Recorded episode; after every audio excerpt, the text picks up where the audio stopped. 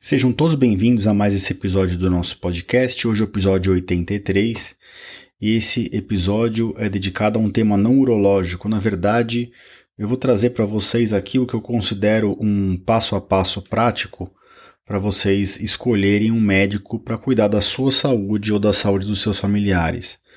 Então eu vou explicar qual que é o raciocínio que eu, eu desenvolvo quando eu preciso de um médico para minha família, uh, na ideia de que vocês podem seguir o mesmo raciocínio quando vocês precisarem de um médico. Então, sem mais demoras, após a música de introdução, o nosso episódio na íntegra. Sejam mais uma vez bem-vindos.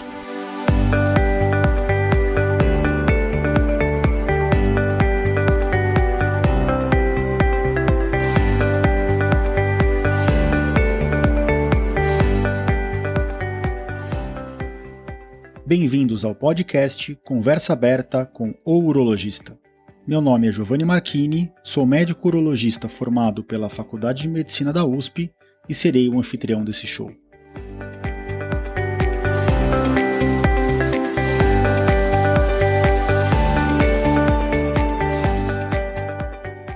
Nesse podcast, queremos compartilhar conhecimento confiável e de qualidade sobre saúde com um formato único e inovador e sempre com o foco no paciente, nós vamos esclarecer as suas dúvidas, trazendo todos os ângulos das situações vivenciadas no dia a dia da urologia.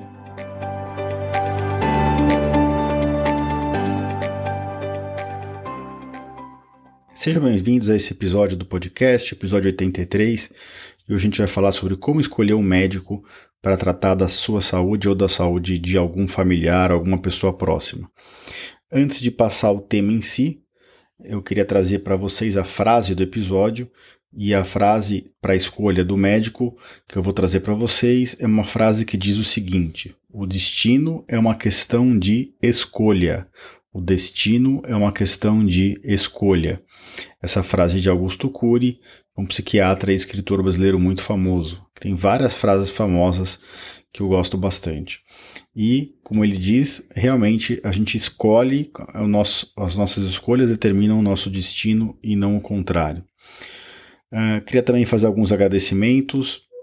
Então, uh, agradecer algumas pessoas que têm interagido no site, nos, nas redes sociais. Um agradecimento especial ao Menezes, que é transplantado renal e me segue no Instagram há bastante tempo, sempre interage comigo, seja nos posts, seja via direct. Queria agradecer a todo o apoio aí que ele vem é, trazendo. Ao Ofir Marçal, que também é um assíduo seguidor do Instagram e que uh, sempre comenta os posts, elogia e sempre traz um reforço positivo para o meu trabalho. E, finalmente, mais um agradecimento especial à Lenira Giorgio, que é uma é uma paciente muito querida minha. Semana passada eu tirei o duplo J dela e agora a gente vai trabalhar na prevenção das pedras. E ela também sempre me elogia, gosta muito da minha família e a, a, o carinho é recíproco. Então, Lenira, é, para você e para seu marido e para sua família, um grande abraço. Vamos então ao tema do dia, né? Como escolher um médico para cuidar da sua família. Então, por que, que esse tema é importante? Né? Por que, que é importante a gente pensar nisso, é, independente de estar precisando ou não? Porque a maior parte das vezes, quando a gente vai escolher um médico, não é numa situação tranquila. É no momento de ansiedade, de estresse ou até de desespero. Né? Às vezes uh, se suspeita de uma doença grave por algum tipo de sintoma, ou já vem, a gente já recebe um diagnóstico que surpreende a gente e é nesse momento que a gente tem que sair correndo atrás de um profissional de saúde que vai é, satisfazer as nossas expectativas. E para que se você não se desaponte né, nesse atendimento médico tão aguardado, é, eu vou trazer aqui nesse episódio do podcast a minha impressão pessoal de como as pessoas deveriam buscar um profissional de saúde nesses momentos delicados das nossas vidas, né? Então, eu, eu trago para vocês aqui alguns critérios, né, para que a gente deve observar na escolha do médico. Antigamente, o médico ele era muito escolhido pelo seu currículo, pela sua universidade de formação. Eu vou trazer isso como um critério, mas eu não vou trazer isso como o principal critério. Na verdade, nem existe uh, um critério principal, desde que esse médico seja um médico, né? Que agora tem tanta tanto profissional aí que não é médico se passando por médico que até isso vale a pena eu comentar aqui para vocês no episódio. Mas vamos lá, alguns critérios que a gente deve observar na escolha uh, uh, de um profissional de saúde. Primeiro, é se esse profissional ele foi indicado por alguém. É, eu digo para vocês que a indicação de amigos e conhecidos ela é muito importante, mas ela não é 100% acurada, né, perfeita. Já a indicação de outros médicos costuma ser uma indicação mais precisa. Por que eu estou dizendo isso? Porque dificilmente, pelo menos eu sou assim, né? Dificilmente eu indico um médico para um paciente meu ou para alguém próximo, um médico que eu não confio muito. Afinal de contas, a gente, como médico, a gente preza pelo, pelo atendimento de qualidade e pela, pelo, por uma boa prestação num serviço de saúde. E quando eu indico um médico para um paciente, eu meio que assumo uma responsabilidade. Então, se vocês tiverem médicos na família conhecidos, e se esses médicos ou, ou amigos médicos, se esses, se, essas, se esses profissionais puderem indicar um profissional para vocês, isso eu acho que vale um pouquinho mais do que a indicação só de amigos e conhecidos. Mas a indicação de amigos e conhecidos, ela, ela não é de forma alguma desprezível, é como se fosse uma comprovação social de que aquele médico tem um bom trato com o paciente. Infelizmente, eu conheço alguns médicos, existem, a gente tem vários exemplos que todo, toda semana saem na televisão, que os médicos que tinham um bom trato com os pacientes que faziam algumas besteiras ou faz, faz, não prestavam um serviço é, de qualidade para os pacientes. Então, acho que se você puder procurar um médico que é, seja indicado por amigos e conhecidos e que também seja uma referência de outros médicos, acho que é o mundo ideal. Aí, uma vez que você tem uma indicação, ou independente de você ter uma indicação, é interessante que você olhe o currículo desse médico. E quando eu falo currículo, é currículo mesmo, não é o currículo de rede social. Eu vou comentar mais para frente de rede social, mas eu estou falando aqui é para entrar, ver se o médico uh, uh, tem um site, ver se o médico tem está no site do Cremesp credenciado como médico, ver qual foi a formação, ver qual foi a universidade que ele fez. Se você quer passar com o médico mais bem formado, nem sempre você vai procurar um médico de, formado numa universidade que tem dois anos de história. Você vai procurar um médico do, formado numa universidade que tem uh, muitos anos de, de, de, história e muitos anos já consagrada no, no mercado, né? E nós, graças a Deus, em São Paulo, nós temos muitas e muitas universidades né, na cidade e no estado de São Paulo, universidades de altíssima qualidade, como a USP, a Unesp, a Unifesp, a Santa Casa, a, a, a, a Escola de Medicina do, do ABC, de Botucatu, de Sorocaba e por aí vai. Não dá para ficar nomeando todas aqui, mas a gente tem muitas universidades aí já que tem é, décadas ou até já tem mais de uma centena de anos aí formando médicos de qualidade. Então é interessante que você busque o currículo desse médico. E, e no buscar o currículo é interessante tanto para você ver a área de, de a, a, formação desse médico, em qual universidade ele fez a graduação, que foram seis anos, onde ele fez a especialização dele, a residência médica, que, que varia de dois, três até cinco anos, seis anos, ver se ele fez algum fellowship, algum mestrado, algum doutorado e buscar ele no site do CREMESP também. O site do CREMESP tem um campo de busca dos médicos. Você pode buscar pelo nome do médico ali e, e checar a situação dele dentro do CREMESP. Tá? É, isso não tem nenhum problema de fazer isso. Acho que quando a gente está tratando de um problema grave, de um problema que está tirando a gente do, do a, a, a nosso sono, né? vale a pena a gente ter, tomar esses cuidados. E ao olhar o currículo, vale a pena também identificar as áreas de atuação e de especialização desse médico. Então, se eu quero tratar um assunto específico de próstata, eu não vou uh, procurar um médico, por exemplo, que só cuida de urologia feminina. Se eu quero tratar um, um médico de, que faz cirurgia robótica, eu não vou procurar um médico que é especializado em, em urologia infantil, por exemplo. Então é, é interessante que você busque se esse médico tem publicações e tem informação, tem cursos naquela área de atuação que, do, do problema que você quer tratar. Certo? Isso parece besteira, mas a maior parte dos médicos hoje eles são especialistas no Brasil em alguma área. Então, por exemplo, eu sou médico urologista, mas muitos de nós temos subespecialidade. Então, quais são as áreas que eu mais faço, faço no consultório? Eu faço pediatria, mas faço muito cálculo renal, faço muita próstata. Por quê? Porque são ah, doenças muito prevalentes e as coisas que eu mais gosto. Então, se vocês buscarem no meu currículo, vocês vão achar cursos, especializações, fellowships exatamente nessas áreas. Tá? Então, olhar o currículo do médico é importante para isso. Né? Não adianta você ir no médico, por melhor que ele seja, às vezes você não vai ter o resultado esperado se principal, as principais áreas de atuação dele não envolverem, não englobarem aquele problema que você quer tratar. Aí a gente passa para a rede social e para o site. Né? E também já vou juntar aqui a, a própria internet. É, o médico hoje em dia ele pode ter rede social. Eu mesmo tenho Instagram, LinkedIn, Twitter. Em cada rede social eu uso de uma forma. Então, o, o LinkedIn eu me relaciono com outros profissionais médicos e não médicos. O Instagram eu basicamente uso uh, para comunicar com os meus pacientes. Uh, o Twitter eu uso muito para troca de conhecimento em urologia e, e, e próstata e cálculo renal. Uh, então, cada rede social a gente acaba utilizando de uma forma. É obrigatório que o médico tenha rede social? De forma alguma. Né? Tem muito médico bom que não tem tempo, não tem interesse em ficar publicando na rede social. E o contrário também é verdade. Tem muito médico que na rede social parece mil maravilhas e na, na prática não é. E aí vale a pena você dar uma olhada no site dele e dar uma olhada na internet. A internet é uma boa mediadora. Então, aquele médico quando ele não tem medo de receber uma avaliação, ele acaba entrando em alguns sites, como por exemplo o Doctoralia ou o próprio Google My Business. Né? O próprio Google tem uma rede de, de informações de nota, e a internet ela é implacável. Né? Se o médico prestou um atendimento ruim, a chance de ter um comentário ruim sobre ele na internet é muito grande.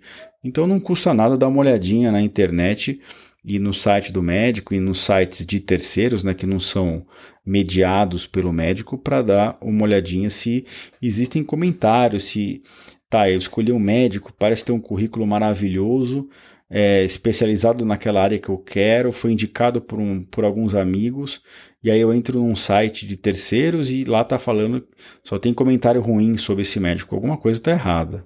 Né? Pensa duas vezes antes de nessa pessoa. Às vezes essa pessoa tem uma parte técnica ótima, mas não tem um, um bom trato com o paciente e às vezes deixa, deixa os pacientes na mão, que é o que a gente menos precisa, ainda mais no momento de fragilidade, no momento de, de necessidade, que é a questão aqui que a gente está discutindo. Por fim, e não uh, menos importante, a gente tem que lembrar que todo mundo tem o seu orçamento, né? O meu é diferente do seu, cada um tem o seu. Né? Então aqui não, cabe, não cabem julgamentos e a gente tem que ligar no consultório do médico e ver se esse médico ele é financeiramente acessível a nós. Se ele atende convênio ou não, se ele atende só particular, se ele dá nota para reembolso, em que hospitais que ele opera, para a gente ter uma noção. A gente também não precisa forçar a barra. Eu recebo muito, muita solicitação pelo meu site, no meu e-mail, no meu, no meu WhatsApp, solicitando orçamento de cirurgias, de tratamentos. Isso, sinceramente, eu não faço, tá? Eu não passo orçamento, até porque não tem nenhum sentido passar um orçamento de um paciente que eu não conheço, né? É como se a gente quisesse colocar todo mundo no mesmo saco de gatos. Não, não existe isso, né? Cada paciente tem o seu é o seu caso, o seu tratamento tem que ser individualizado.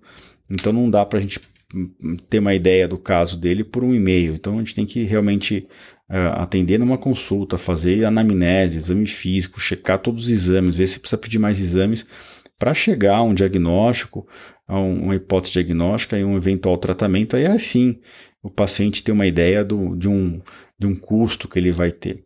Mas se você liga lá no consultório do médico e a própria consulta já é inviável para você, isso já é um, é um sinal de que talvez não seja a melhor escolha dentro daquilo que você está buscando.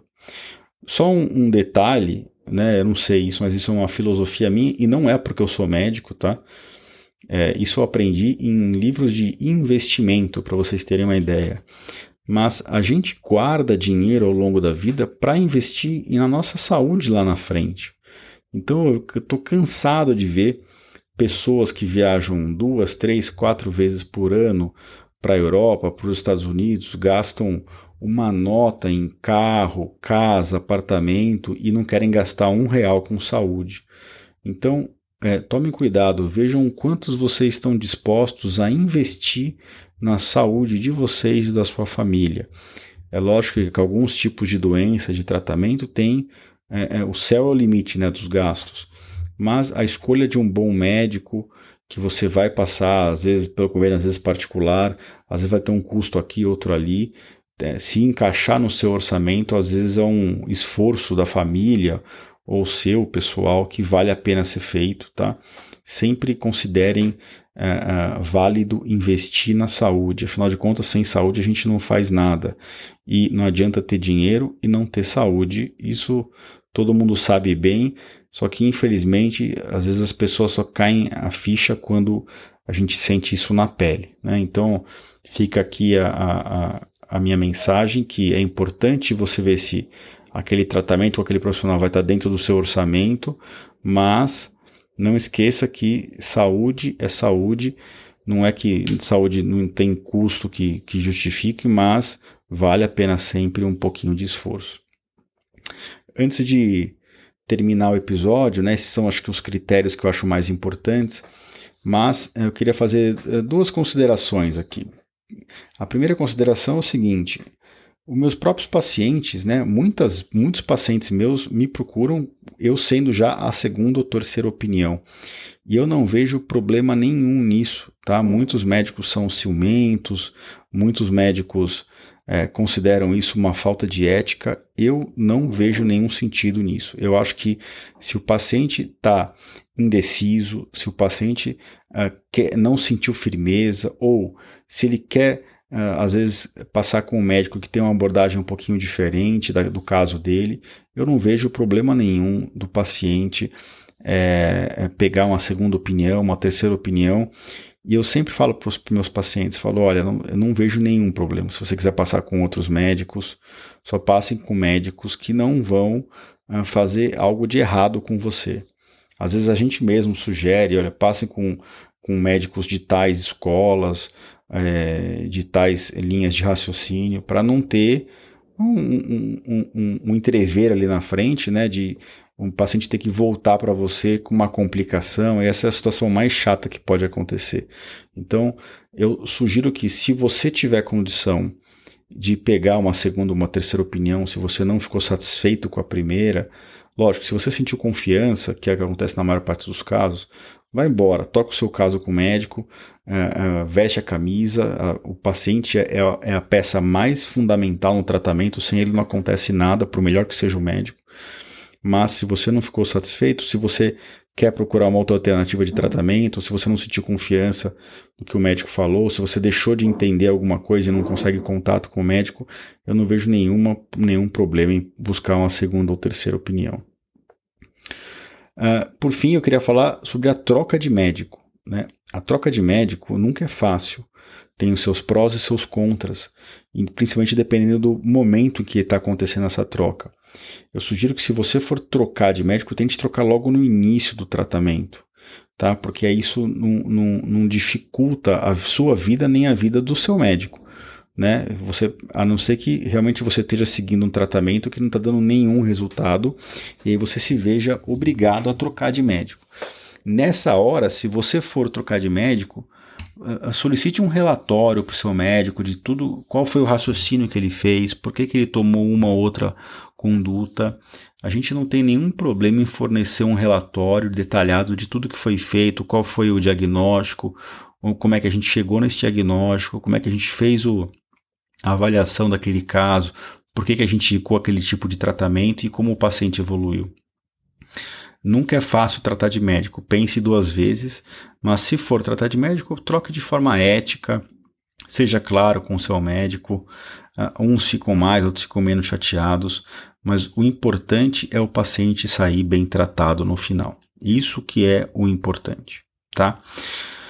Bom, acho que eu consegui abordar aqui tudo o que eu queria trazer para vocês. Então, lembrar dos critérios eh, na escolha do médico, indicação de amigos e conhecidos, indicações de, de outros médicos, dá uma olhada no currículo e no site do CREMESP, olha no currículo as áreas de atuação e especialização, vejam se tem a ver com o caso de vocês. Uh, dê uma olhada nas redes sociais ou no site do médico, vê uh, se ele tem algum tipo de interação, como é que ele age, como é que ele aborda os temas, os, aborda os, os, os seguidores, os pacientes. Lembrar que a internet é uma mediadora, os médicos que se expõem na internet, eles são ranqueados, eles têm notas, eles têm recomendações melhores ou piores. Dá uma lida nisso, né? Assim como você vai comprar uma, um carro, comprar um produto no Mercado Livre, dá uma olhada na, nas resenhas, né? Não custa nada, né? Se o médico tiver resenha e você tiver inseguro e você vai lá e só lê resenha boa sobre aquele médico, comentário bom, é mais um indicativo de que ele deve ser um bom médico mesmo, tá? E lembrar que tem que checar o custo-benefício e checar se ele está dentro do seu orçamento. Bom, era isso que eu tinha a dizer para vocês hoje, no episódio 83, um episódio um pouquinho mais curto e, e um tema uh, não urológico. Esse episódio vai estar, como sempre, dentro do meu site no www.ourologista.com.br barra episódio é, barra podcast barra episódio 83 Lá vocês podem deixar comentários. Eu também publico sempre no LinkedIn e no meu Instagram os episódios de podcast. E lá vocês também podem interagir. Gostaria de deixar um convite para vocês assinarem a minha newsletter no meu site. Assim vocês recebem mensalmente ou quinzenalmente alguma informação interessante sobre alguma doença, algum tipo de tratamento. E uh, deixem um comentário no podcast da Apple Lá isso ajuda a gente a ranquear e mais pessoas encontrarem o nosso podcast e encontrar essas informações eh, de qualidade que é para empoderar as pessoas e conscientizá-las a, a, fim de que elas consigam sempre buscar um tratamento uh, uh, mais com mais conhecimento para si mesmo e para suas famílias. Então, sem mais demoras, uh, eu deixo vocês por aqui. Obrigado quem ficou até o final e nos encontramos por aqui no, na próxima quinzena. Um grande abraço a todos.